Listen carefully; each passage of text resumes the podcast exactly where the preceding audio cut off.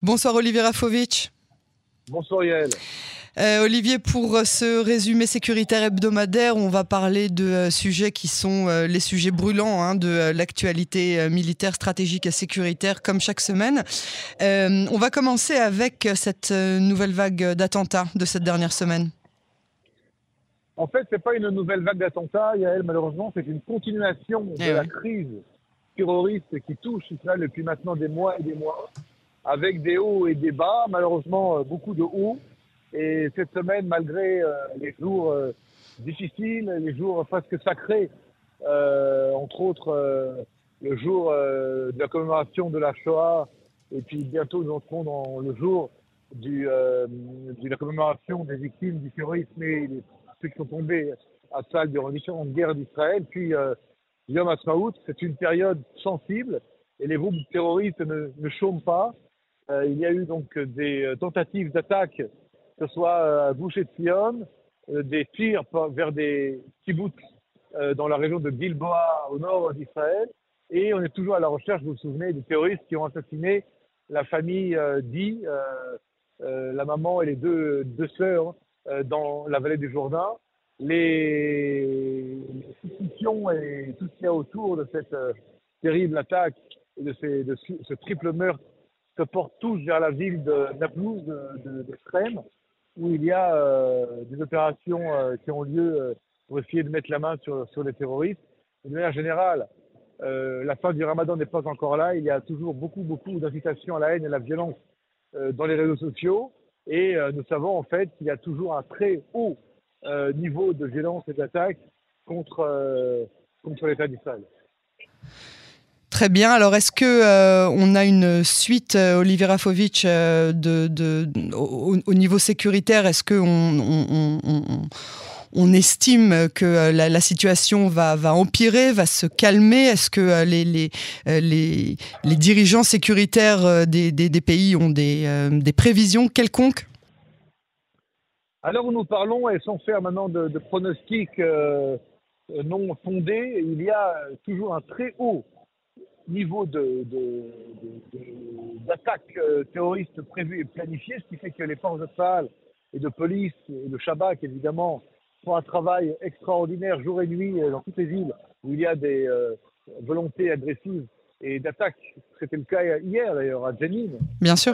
pardon, oui, hier matin, c'est ça. Avant-hier matin, pardon. Avant-hier matin, dans la ville de Jenin, l'opération spéciale des commandos euh, d'Ouvdevan, Cerise, sont passés à l'action pour arrêter trois terroristes qui étaient juste in extremis en train de préparer une attaque qui devait sortir dans les, prochaines heures. Donc tout cela réuni, nous faisons face à une situation de violence et de, potentiel d'attaque extrêmement important. Donc c'est pas une aggravation, c'est une continuation de la violence qui est surtout, euh, euh, je dirais, euh, allumée au niveau du carburant de la violence par le Hamas, le djihad islamique, et euh, l'Iran derrière tout cela qui concocte, concocte, des attaques et qui fournit, je dirais, euh, l'argent et, le potentiel d'attaque contre Israël. Alors justement, le Hamas lance des nouvelles menaces, mais le Hamas depuis le Liban cette fois. Je vois que vous êtes bien informé, Yael. Effectivement, il y a depuis quelques jours dans la dans la presse dans la presse euh, libanaise, entre la presse de Hezbollah, euh, la télévision El Manar, les déclarations euh, d'un des chefs ou d'un des représentants du Hamas au Liban qui dit qu'il euh, vérifie la possibilité d'attaquer des plateformes gazières israéliennes en mer Méditerranée, comme d'ailleurs l'avait menacé auparavant le, le Hezbollah. Et ça, c'est une nouvelle chose de la part du Hamas de passer des actions extrêmement importantes et stratégiques euh, non pas seulement dans la demande de Gaza où des groupes terroristes attaquent Israël ou, de passer à des actions euh, de Judée-Samarie vers Israël, mais là de passer à des actions anti-israéliennes stratégiques du territoire libanais qui pourrait sembler être, entre autres, quelque chose en coordination directe avec la Hezbollah et avec l'Iran. Très bien. Et euh, une, autre nouvelle qui est euh, de pas moins d'importance, de, cette guerre interne au Soudan dont on a parlé sur les ondes de, Cannes en français, et le rôle de Téhéran au sein de, cette, de ce conflit. Alors, le, cas du Soudan est un cas qui doit nous, nous inquiéter, nous, en, Israël, pas parce que le, Soudan a déclaré la guerre à Israël, mais parce que le Soudan est un signataire des accords d'Abraham, comme vous le savez. C'est ça, c'est que le Soudan a normalisé ses relations avec Israël, même si c'est pas encore prévu qu'on aille passer le week-end à Khartoum, mais en tout cas, il y avait de la bonne volonté de la part des deux côtés. Et le général Bourhan, qui est à la tête du gouvernement militaire soudanais, qui devait être un gouvernement de transition, n'a pas réussi, comme vous le savez, à passer la main à des civils pour des raisons d'instabilité permanente au Soudan. Et aujourd'hui, il y a une guerre interne entre le numéro 1, donc le général Bourhan, et le numéro 2, Doglo euh, Damati, euh, qui lui est à la tête de près 100 000, 150 000 forces spéciales, sorte de milice paramilitaire très puissante aujourd'hui. Et il y a des combats extrêmement violents à Khartoum, qui était la ville la plus, la plus euh, je dirais, calme, entre guillemets, du, Soudan. Un Soudan que nous nous souvenons hein, qui avait été le théâtre de crimes et de massacres dans le Darfour à une époque, un Soudan qui a été vraiment, euh, je dirais, euh, soumis à des terribles attaques et des meurtres euh, collectifs pendant des années et des années. On pensait être revenu à une situation relativement calme. Or, aujourd'hui, nous sommes face à une guerre civile entre militaires et malheureusement, des civils tombent au milieu de tout cela. Et cette guerre-là, peut-être, peut-être, il y a l'Iran derrière qui soutient le général Doblo contre le général Bourhan dans le cadre de volonté d'instabilité de, de rentrer en force contre des États signataires des accords d'Abraham avec Israël.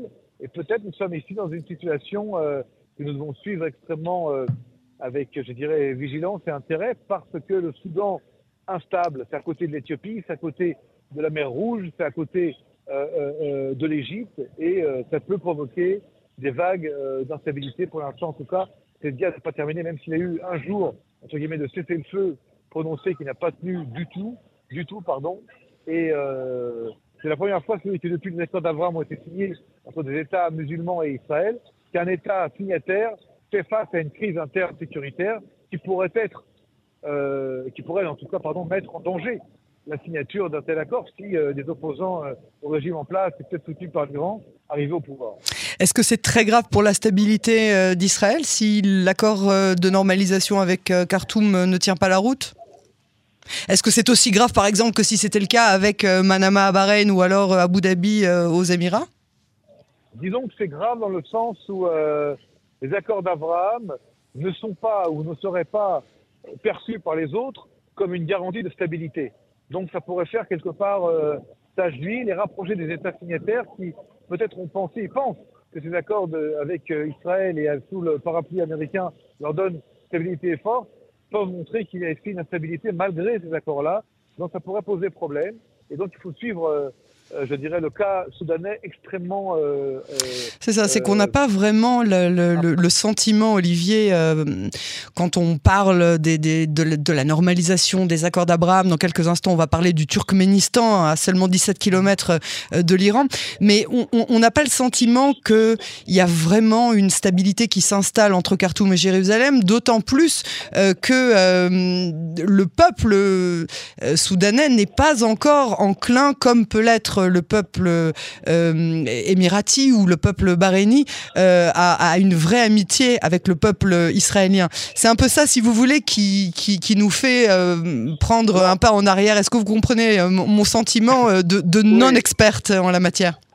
Non, non, je comprends, mais je, souris. Excusez-moi, je souris pas parce que vous dites des choses qui ne sont pas des, des, choses, comment dire, sérieuses et fondées, mais parce que il y a une réalité malheureusement soudanaise qui fait qu'il y a des 40 ou 50 millions euh, d'habitants au Soudan qui sont dans une pauvreté absolue, ouais. ils n'ont strictement rien, rien à faire des accords d'Abraham et des relations. C'est ça, c'est pas dans leur, euh, c'est pas dans leur priorité, ouais. Et, et, et il y a des, forces islamiques extrêmement importantes dans ce pays-là qui est depuis des années et des années une espèce d'instabilité permanente entre des forces multiples et des tribus multiples. Euh, nous sommes un pays gigantesque qui, qui, a toujours été la proie de guerres intestines. Et euh, ces accords euh, d'Abraham qui ont été euh, signés, acceptés par le gouvernement place actuel, qui fait face à cette guerre civile, entre guillemets, guerre, pas civile tout à fait, mais en fait, d'attaque militaire d'une milice paramilitaire extrêmement importante, euh, menée donc par un autre général qui est le numéro 2 du, gouvernement, vous montre qu'il y a, si vous voulez, comment dire, un, un, écart énorme entre des États démocratiques et des États non démocratiques. Et lorsque des États non démocratiques signent des accords, ils sont, je dirais, malheureusement déconnectés de la réalité sociétale et politique interne. Et c'est le cas du, Soudan. Il faut espérer que le Soudan revienne à une stabilité et que les pays comme les États-Unis puissent essayer de trouver, entre guillemets, une espèce d'accord interne pour revenir à une situation plus calme. Encore une fois, un pays très important dans une région extrêmement compliquée. Mali à côté, l'Éthiopie, l'Égypte, la mer Rouge. Et n'oublions pas que le Soudan a été pendant des années un pays qui fournissait des armes au Hamas. Mais bien sûr, c'était un pays, un des pays numéro un du terrorisme. Tout à fait. Aujourd'hui, un Israélien avec un passeport israélien peut se rendre au Soudan et vice versa Ou pas encore?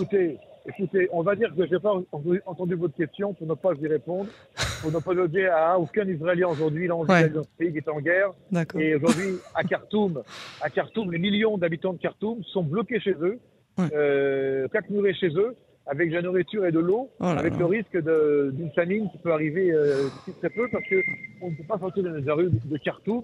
Ça tire, ça bombarde, c'est l'artillerie lourde, c'est des mitrailleuses, et c'est des centaines de morts aujourd'hui peut-être déjà des milliers de blessés. Il y a relativement peu d'informations précises sur ce qui se passe. Mais oui, c'est ça. C'est ça.